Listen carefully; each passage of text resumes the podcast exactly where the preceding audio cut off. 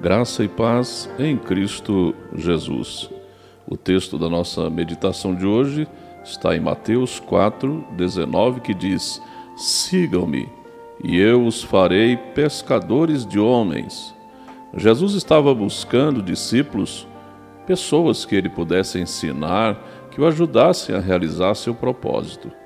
Este objetivo de Jesus cumpriu-se há cerca de dois mil anos mas ainda hoje Deus quer a ajuda de pessoas para espalhar a notícia a respeito do que Jesus fez.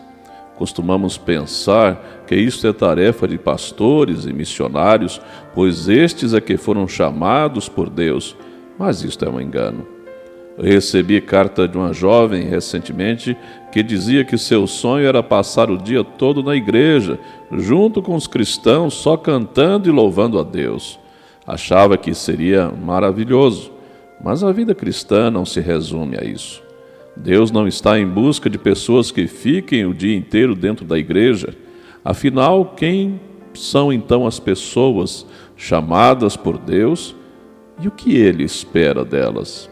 No texto da leitura de hoje, vimos também a história de Pedro, Tiago e João, que estavam pescando, estavam trabalhando com dedicação nas suas tarefas profissionais, como pescadores que eram. Ou seja, Jesus chama pessoas ativas que estavam mostrando serviço.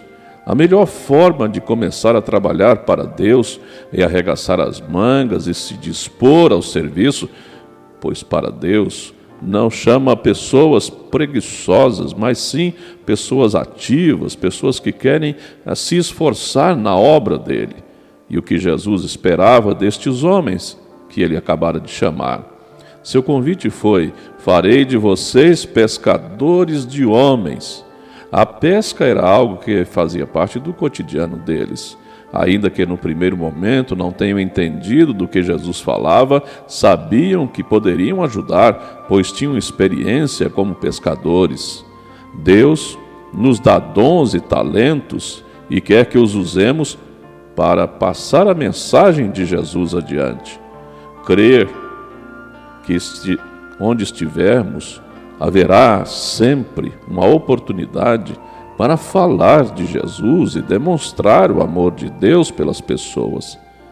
É só prestar atenção, aproveitar imediatamente as chances quando elas aparecem.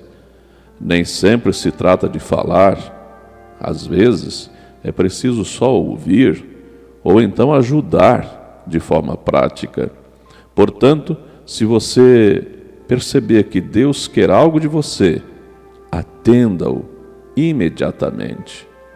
Deus tem tarefas para todos, basta dispor-se a fazer a sua parte. Pense nisso. Vamos orar? Bendito Deus e Pai eterno, que o Senhor toque nos corações daqueles que nos ouvem, para assumir um compromisso de servir ao Senhor por onde quer que estejam. Ó Deus, que assim como o Senhor fez no passado com os seus discípulos, chamando-os da vida comum e cotidiana que tinham, dos seus trabalhos, de suas atividades, que assim também aconteça em relação àqueles que nos ouvem, que possam dedicar-se ao Senhor, que a vida seja expressão dessa mensagem salvadora de amor de Deus ao homem perdido. Ajuda-os, ó Deus, neste trabalho que é tão importante, que não foi dado aos anjos fazer, mas foi dado aos teus filhos. Que cada um se disponha nas mãos do Senhor, porque Ele, Ele chama. Em nome de Cristo Jesus que nós oramos. Amém. Eu sou o pastor Wilton Cordeiro da Silva, da Igreja Presbiteriana de Itumbiara, Goiás, localizado na Avenida Afonso Pena 560 um grande abraço, Deus abençoe o seu dia.